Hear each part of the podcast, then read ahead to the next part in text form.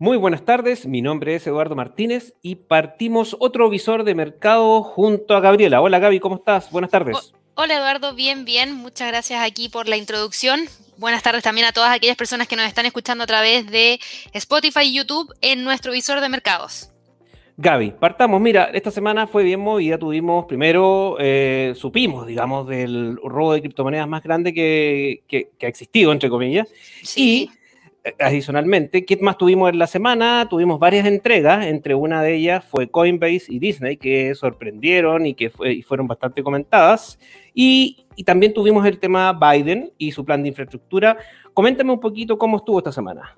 La verdad es que fue una semana, yo diría que bastante movida, no tan errática, y cuando me refiero a no tan errática es que si tú te fijas en el comportamiento de gran parte de los índices, tuvimos movimientos bastante limpios. En el caso de, por ejemplo, la bolsa europea, tuvimos movimientos hacia el alza que nos generaron máximos históricos y que no generó grandes volatilidades, no grandes correcciones, sino que siempre en una misma línea que fue tendencia alcista. En el caso de Estados Unidos, sí tuvimos un poquito más de movimiento por todo lo que tú mencionas, que de todas maneras impactó en la bolsa en Estados Unidos, porque a todo lo que tú mencionaste también había que sumarle las cifras de inflación provenientes desde Estados Unidos y el índice de precio al productor que también generó movimiento dentro del mercado. Ahora, en cuanto al tema del hackeo de las criptos, que fue lo primero que dijiste, la verdad es que tomó a todos por sorpresa. ¿Por qué? Porque este ha sido el hackeo más grande de la historia de las criptomonedas, por más de 600 millones de dólares. Y yo creo que lo más importante del hackeo en sí, porque a raíz del hackeo se generó mucha incertidumbre, pero después no tanta incertidumbre, entonces fue un poquito mixto, porque al día del hackeo, cuando salió la noticia, cuando Poly Network entregó la información, también fue súper rápido en decir estas son las tres billeteras a las cuales se enviaron los fondos, por ende llamó a todos los exchanges y todos los exchanges quedaron advertidos de que esas billeteras tenían dinero fraudulento, por decirlo así, que era dinero robado. Y en este caso no le quedó otra al hacker que devolver los fondos, pero aquí es donde viene el tema entretenido. ¿Por qué? Porque el hacker en las transacciones escribió internamente en cada una de las transacciones que él supuestamente había hecho esto porque era una blanca paloma que se dio cuenta del error. Y cuando se dio cuenta del error, él dijo, bueno, yo que soy bueno, y voy a devolver los fondos, prefiero llevármelos yo y que se den cuenta del error a que se lo lleve otra persona y que lo use. Eso fue el mensaje que mandó el hacker en las transacciones y es el único que lo puede haber mandado porque estaba metido encriptado dentro de las transacciones cuando devolvieron la plata, eh, las criptomonedas en este caso. Así quería probar un poco la seguridad de, de las cripto. Eso es más o menos lo que quiso hacer, como decir, oye, hay 600 millones de dólares que en un segundo alguien se los puede robar y nadie se ha dado cuenta. ¿Cómo? ¿Y el mercado cómo reaccionó ante esto? Digamos, eh, eh, bajó, ¿Bajaron las criptomonedas? ¿Subieron las criptomonedas? ¿Cómo, fue en el momento? El día, el día del hackeo, yo te diría que no pasó nada.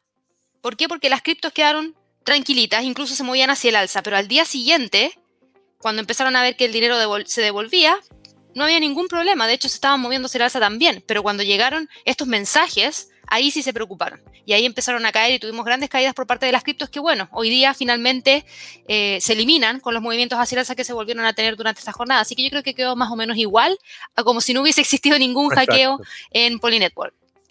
Exacto. ¿Qué más? Eh, estábamos viendo también el tema, bueno, de, algunos reportes, entre ellos Coinbase y Disney.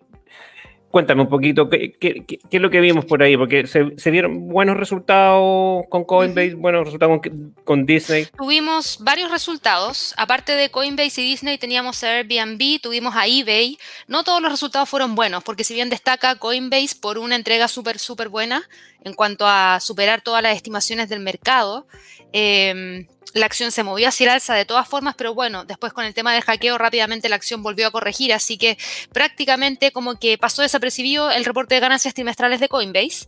Para Disney sí que fue importante, ¿por qué? Porque Disney mostró por primera vez un beneficio por los ingresos de sus parques temáticos en conjunto con otras líneas que habían estado paralizadas para Disney. Y eso es algo súper positivo porque no se veía desde antes de la pandemia. Así que podemos decir que estamos prácticamente llegando a niveles de prepandemia en cuanto a eh, ingresos positivos. Pero no fue todo positivo porque eBay, por ejemplo, proyectó que el tercer trimestre de este año y el cuarto van a ser complejos para ellos en cuanto en términos de ventas en línea, porque esperan que con la reapertura tengamos una menor cantidad de ventas en línea. Y en cuanto a Airbnb, que entregó también su reporte de ganancia trimestral, si bien proyectan una buena, una buena venta, una buena reserva eh, a través de su página para los últimos trimestres de este año, sí dijeron que actualmente el trimestre que se está desarrollando ahora podría no ser tan bueno porque ya han visto cómo han bajado algunas reservas a raíz del tema de la variante Delta, que es algo que también ha estado preocupando bastante al mercado. Así es. Ah, Gaby, eh, bueno, antes de pasar a lo que se nos viene la próxima semana, recuérdame un poquito, estas, eh, la próxima semana también tenemos una serie de webinars, porque ampliamos nuestra gama de webinars ¿Qué es lo que se nos viene para la próxima semana? Mira, la próxima semana, y de hecho qué bueno que dijiste, porque yo se lo he estado mencionando todos los días en eh, nuestros lives de premercado, que hemos estado aumentando la cantidad de contenido que tenemos y que ofrecemos de manera gratuita a través de nuestro sitio web que es inversionesytrading.com. Ahí si ustedes van a la sección que dice recursos gratuitos, van a encontrar videos tutoriales donde lanzamos uno hace muy poco que era el indicador de ADX, parte 1 y parte 2, exacto. Tenemos guías de trading que también vamos a estar ampliando eh, a partir de la próxima semana con algunas proyecciones de trading para algunos mercados. Y tenemos también el tema de los webinars, que son seminarios en línea. Estos seminarios en línea son gratuitos y para la próxima semana tenemos dos especiales. Uno que es acerca de Tesla versus NIO, en donde vamos a estar entregando análisis financiero para ambas compañías y también evaluando cuál tiene más futuro de las dos.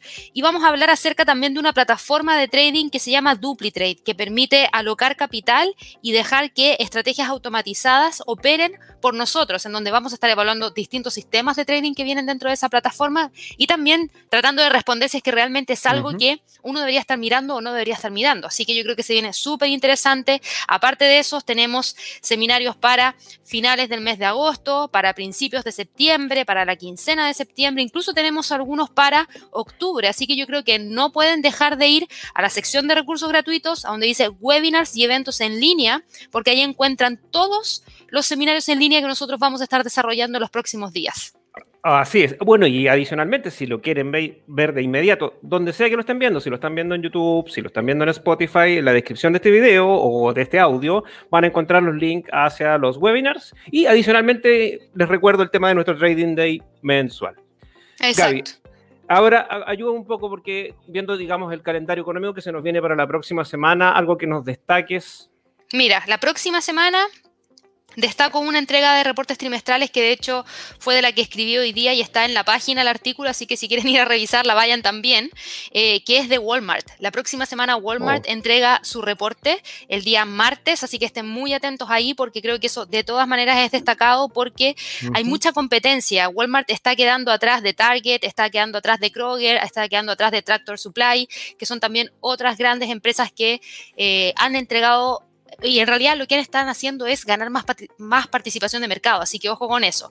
Y para la próxima semana, en cuanto a calendario económico, también tenemos un calendario súper, súper potente. El lunes tenemos minuta de la decisión de política monetaria del Banco de la Reserva de Australia. El martes tenemos datos de mercado laboral para el Reino Unido, ventas minoristas para Estados Unidos, declaraciones de Jerome Powell, presidente de la Fed, y también tenemos decisión de política monetaria por parte del Banco de Reserva de Nueva Zelanda.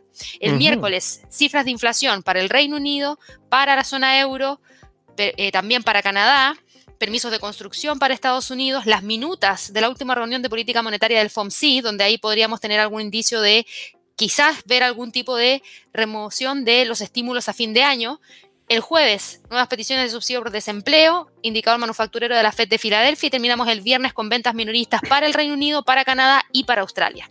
Así que atentos. Gaby, bueno, no me queda nada más que recordar nuestras redes sociales. Estamos en Twitter, estamos en YouTube, estamos en Facebook, pero eh, en especial en YouTube. Si quieren seguirlos en vivo, por favor, eh, solamente tienen, se unen a nuestro canal, hacen clic en la campanita, ¿cierto? Y reciben las notificaciones de cada video. No queda más. Gaby, muchas gracias. Igual, que tengan un excelente fin de semana y nos vemos el lunes a las 8.30 en Premercado Americano. Que estén muy ah. bien, hasta luego. Hasta luego, chao, chao.